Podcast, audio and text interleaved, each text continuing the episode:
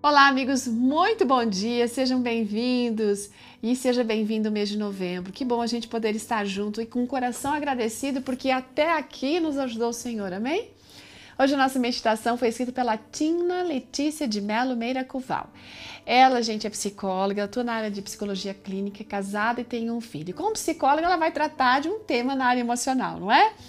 Bom, e ela vem mostrando pra gente, a gente sabe disso, que a maioria dos escritores e psicólogos, eles acreditam e confirmam que a infância é aquela base essencial que todos nós precisamos ter para que a gente possa ter uma estrutura emocional adequada, né?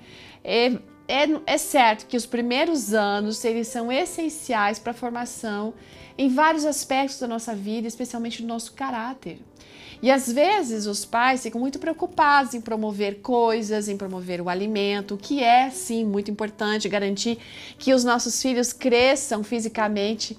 Né? Que eles tenham um desenvolvimento adequado, mas o desenvolvimento emocional também é importante, gente em, a, a, provisão do alimento é uma coisa elementar que todos nós precisamos, certo?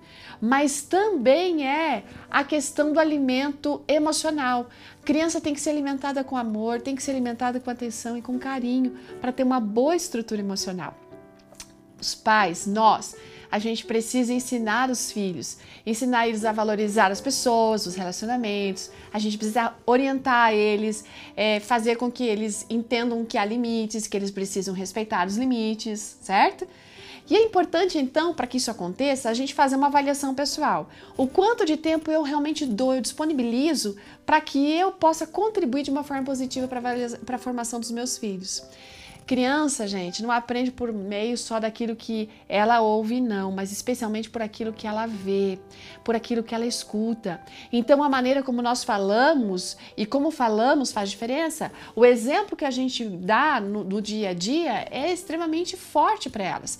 E eu acho bem interessante a colocação da Tina, porque ela fala o seguinte: que a gente é constantemente monitorado por essas criaturinhas pequenas que estão ali aprendendo tudo com muita facilidade.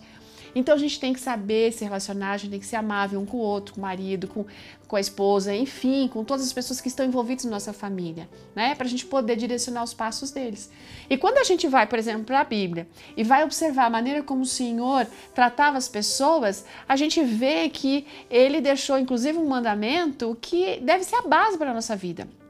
Ele disse assim, ó, eu vos dou um mandamento, que vocês amem aos outros assim como eu vos amei. Então a gente tem que seguir esse exemplo, oferecer o melhor para os nossos filhos, né? Aquilo que é de melhor que a gente tem, a gente tem que oferecer para eles. E quando a gente fala de oferecer o melhor, a gente não está falando aqui em termos de coisas, tá? É educação, gente, é de palavras, é de amor, é de sabedoria, é de orientação, é de guia, certo? Para que eles possam realmente desenvolver essa estrutura emocional junto com a estrutura física, com a estrutura acadêmica, que é tão importante e que a gente sabe.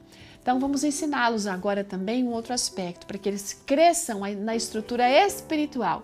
E isso vem por nosso exemplo, quando a gente ama a Deus, nossos filhos aprendem a amar a Deus. Isso é essencial.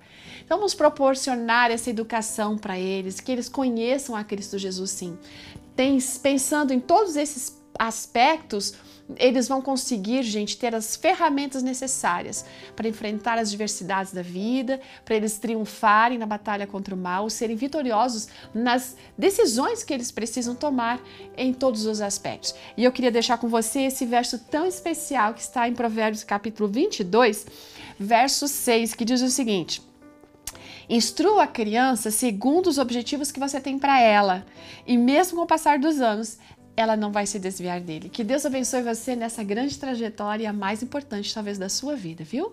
Um grande abraço e até amanhã. Tchau!